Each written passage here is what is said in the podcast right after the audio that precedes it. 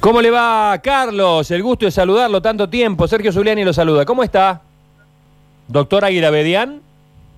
No, disculpe, no escucho absolutamente nada. A ver ahora, ¿cómo está? ¿Me está escuchando? Estoy en la, estoy en la vía pública, amén de eso, pero no escucho absolutamente nada del retorno de muy bajo. Eh, ¿Quiere que lo llamemos en, en unos minutitos para que se pueda acomodar bien? No, yo ahora ya ingresé a un lugar cerrado, pero de todas maneras me parece que estoy recibiendo, eh, cuando me llamaron era una voz bien audible, pero ahora no. Acá tenemos el, re- eh, tenemos el retorno al mango. Sí, sí, sí. Este, a ver, eh, ahora cómo, cómo me escucha, doctor. Algo, algo lo voy a escuchar, voy a tratar de descifrarlo. Bueno, eh, doctor, usted es un experto en eso. Eh, ¿Agarró una papa caliente, doctor Aguirre Bedián? Bueno, es papa caliente para el momento en el que se produzca el debate, para lo cual falta todavía una instancia que es muy importante, que es la que efectivamente Cabrera sea extraditado, ya sea porque lo así lo decía la justicia de Brasil, donde se encuentra detenido, o de lo contrario pueda ser también deportado, o a su vez hay una alternativa más, la de que él acepte que directamente se lo traslade a la Argentina. Es decir, son distintas instancias. Recién cuando todo eso se produzca y él se encuentra aquí, lo que usted dice de la papa estará hirviendo. Pero ahora no, ahora está como en una verdulería. Está bien la Siguiendo metáfora. con el ejemplo de la papa. Está bien la metáfora, está bien la metáfora. Doctor, eh, cuando usted decide tomar este caso, eh, ¿usted ya conoce la causa? ¿Tiene que hablar con él? ¿Usted Sí, cree...? sí, por supuesto. U- Yo tengo que hablar con él y eso es indispensable y también está condicionado a su regreso. Mientras tanto, si me dan acceso a la causa, al expediente, a los expedientes, porque son varios, Sí, primero tengo que acreditar a través del hijo con las partidas de nacimiento de que efectivamente quien me propone como abogado, que es su hijo mayor, es su hijo verdaderamente, lo es. Pero jurídicamente siempre hay que probar lo que uno afirma.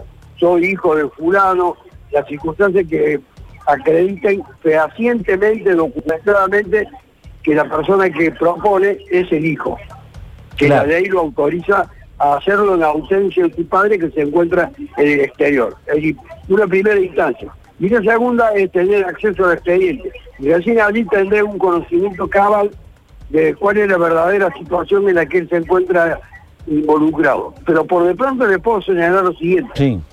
Esto ha sido demasiado sometido a una intensa presión pública por la actitud de las denunciantes que, de acuerdo a su derecho, creen que efectivamente han sido víctimas de algunos hechos de carácter delictivo, pero si usted pasa revista o toma en cuenta el nombre de los delitos que le atribuyen, con solo enunciarlo, dada su inteligencia y su conocimiento, se da cuenta que son delitos menores, lesiones leves, hurtos simples, amenazas.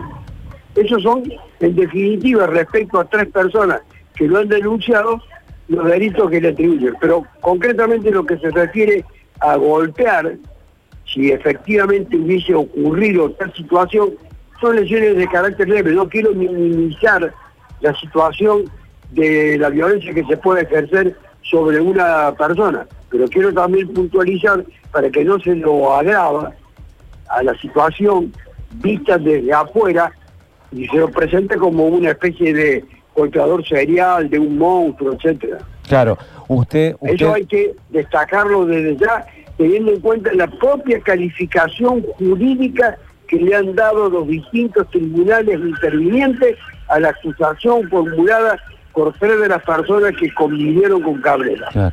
Doctor, lo que se planteaba también, bueno, usted está diciendo ahora que eh, es bastante leve, bastante leve eh, lo que en realidad se lo acusa.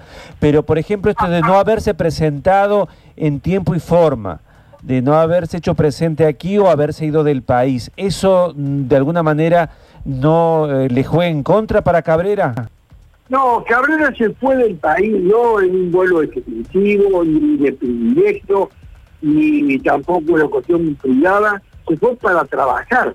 porque tenía convenios y tenía compromisos adquiridos con anterioridad para desempeñarse. Es un trabajador, por más que sea un deportista, es un trabajador rentado, es un profesional del golf.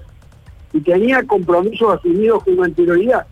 Y en su momento, en la fiscalía, se había dejado bien claro que no había ni existía ningún impedimento para salir del país.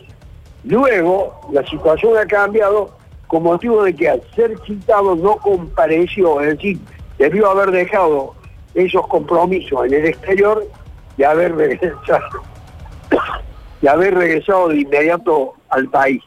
Y allí ha surgido la idea de que ha querido sustraerse a la acción de los tribunales. Pero eso es imposible porque el centro de vida, residencia, actividades, familia, hijos, amistades, etcétera, la tiene en Córdoba, o sea, concretamente en Villa Allende.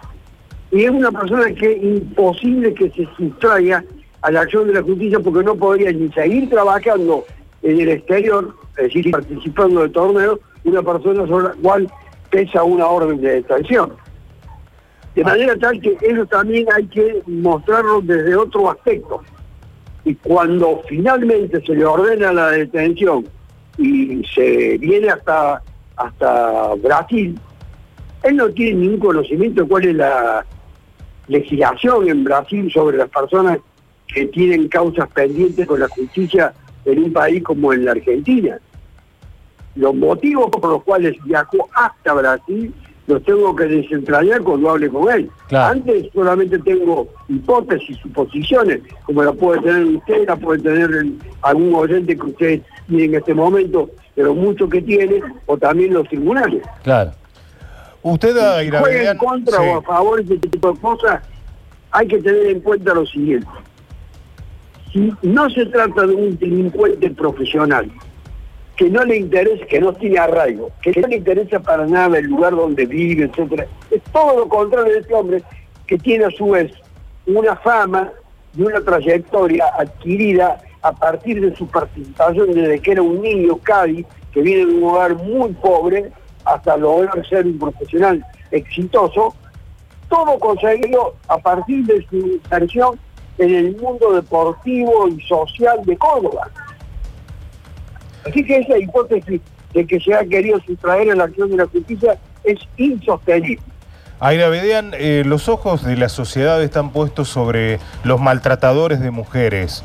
Eh, usted sabe que esta situación podría perjudicar seriamente a su cliente. El hecho de Sí, sí, que... es verdad lo que usted dice. Es uno de los grandes temores que uno tiene porque hay una situación objetiva que se está reproduciendo con una gran frecuencia, pero hay que hacer distingos en las conductas que cada una de las personas tiene en referencia a esas acusaciones.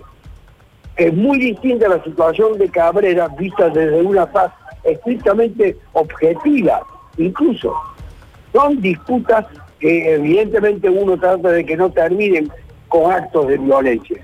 Los actos de violencia son censurables, son repudiables, no puedo pasar ni puedo dejar pasar la oportunidad tampoco de señalar esto. Pero hay un clima efectivamente que existe de reprobación que se traduce también en pronunciamientos judiciales en contra de las personas que se encuentran eh, no en la misma situación de Cabrera, sino en situaciones más comprometidas. Claro. De manera tal entonces que yo apuesto a cierta racionalidad en el momento en que se haga el debate. Doctor Aguilavedian, como siempre, muy amable, muchísimas gracias por Le este contacto. Le agradezco, Zuliani, muy atento. Adiós. Un abrazo grande.